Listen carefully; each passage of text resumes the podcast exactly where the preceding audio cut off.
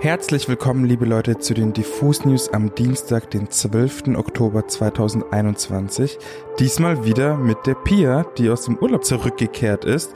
Herzlich willkommen. Na, wie geht's? Mir geht's sehr, sehr gut. Ich bin sehr erholt. Ich hatte eine sehr, sehr gute Zeit auf Malta und äh, freue mich aber auch ein bisschen wieder hier zu sein. Ich habe dich schon vermisst. Das freut mich doch. Schön, dass du wieder da bist. Wir sprechen heute über den unfreiwillig abgebrochenen Auftritt von Phoebe Bridgers, über Beethovens ominöse 10. Symphonie, dazu gleich mehr, über die Tour von Leaving Goes Lightly und über die neue Single von Paula Hartmann. Aber jetzt erzähl doch erstmal, was hat es bitte mit Beethoven auf sich?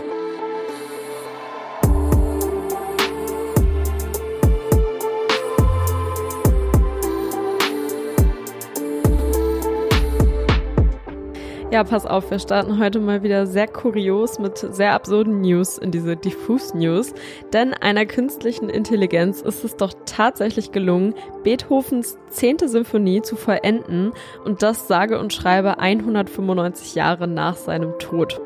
Beethoven konnte die zehnte Symphonie vor seinem Tod nämlich nicht vervollständigen und hatte nur einige Skizzen und Notizen hinterlassen. Mithilfe dieser Notizen hat jetzt aber ein Expertenteam aus Musikwissenschaftlern und Programmierern eine künstliche Intelligenz quasi gefüttert und sie quasi entwickelt, um die Leerstellen der Symphonie zu füllen. Gefüttert wurde sie aber nicht nur mit den Notizen, sondern tatsächlich auch mit vielen weiteren Beethoven-Stücken und auch Musik aus der damaligen Zeit generell. Am Ende machte die KI dann quasi Vorschläge, wie bestimmte Stellen dieser Symphonie weiter klingen könnten. Und äh, ja, das Ergebnis dieses Experiments wurde am Samstagabend vom Beethoven Orchestra unter der Leitung des Chefdirigenten Dirk Kaftan im Telekom Forum in Bonn uraufgeführt.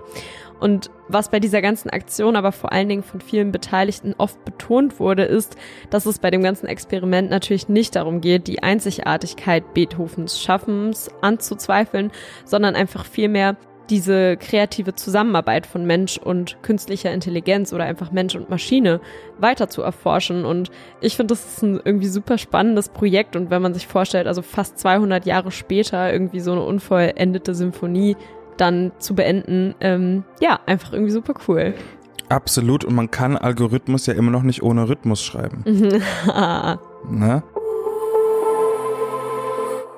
Kommen wir von einer kuriosen Geschichte zur nächsten. Es geht nämlich um Phoebe Bridgers. Die hat letzten Samstag auf dem Austin City Limits Festival gespielt und während sie das Highlight auf dem Punisher Album I Know the End performt hat, wurde ihr einfach der Ton abgedreht. Es gibt Aufnahmen von ihr und ihrer Band während dieses Moments und man sieht, dass sie zunächst unbeirrt weiterspielen. Also vermutlich war das auf jeden Fall kein geplanter Move und keine artistische Einlage. Die Künstlerin hat auch kurz nach dem abrupt beendeten Auftritt ihren Unmut mit einem einfachen LOL fuck ACL auf Twitter verlauten lassen. Inzwischen haben sich die FestivalveranstalterInnen öffentlich für das Missgeschick entschuldigt und es gab anscheinend einfach nur Fehlkommunikation zwischen den einzelnen Stage-MitarbeiterInnen. Außerdem spenden die VeranstalterInnen einen Betrag an den Texas Abortion Fund, eine Organisation, die Phoebe anscheinend sehr am Herz liegt.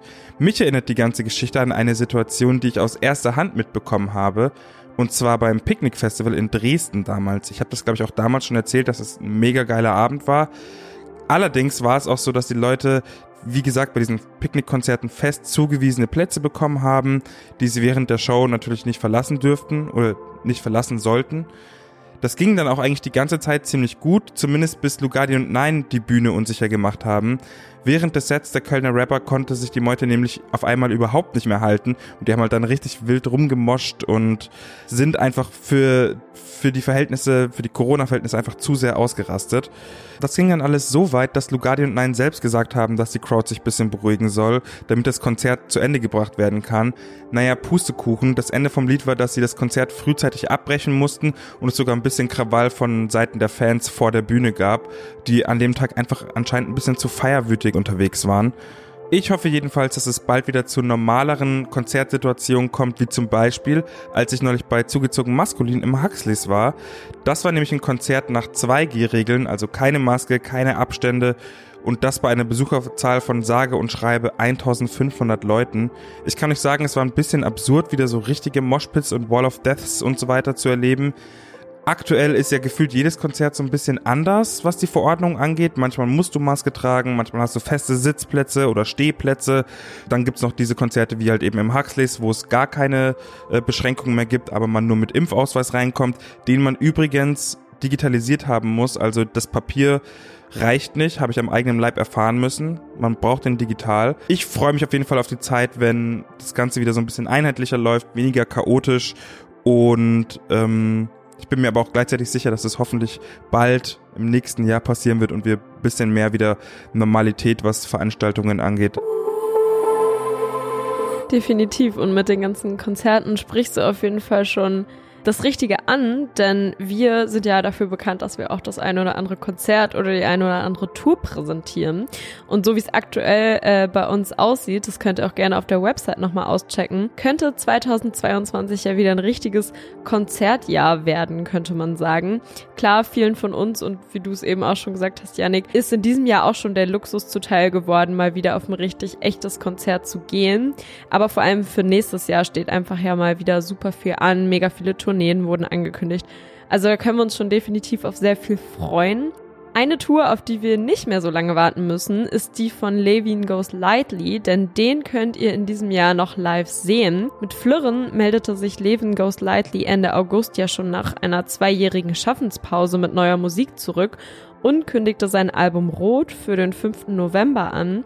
Doch lange soll es nicht dauern, bis wir Rot, das ja jetzt in weniger als einem Monat erscheint, auch live genießen können. Denn schon im Dezember dieses Jahres wird Levin Goes Lightly mit seiner Platte auf Deutschland-Tour gehen und unter anderem Städte wie München, Berlin, Hamburg, Köln oder Stuttgart besuchen.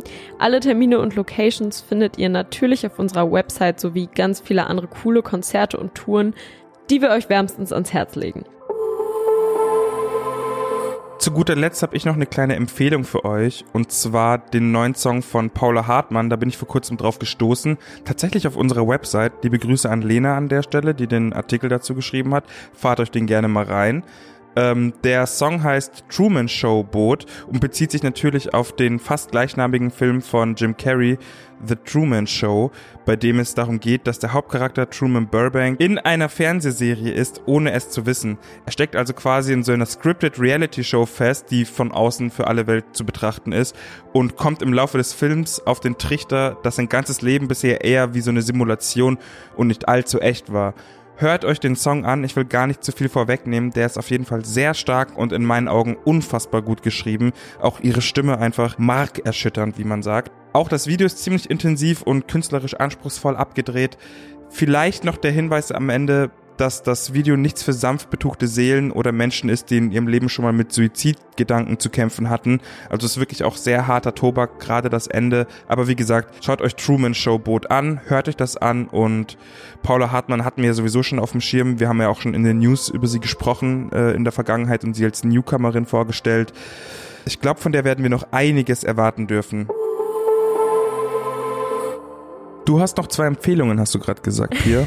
Ganz genau, denn äh, wir beide hatten ja das Vergnügen beim Reeperbahn Festival zwei wundervolle Interviews zu führen. Yeah. Ich durfte die Jungs von Jeremias treffen und du den guten Shelterboy. Shoutouts. Und ja, diese beiden wundervollen Interviews werden in dieser Woche noch veröffentlicht. Also schaut euch die sehr, sehr, sehr gerne an. Ich glaube, das würde uns beide sehr freuen. Auf jeden Fall.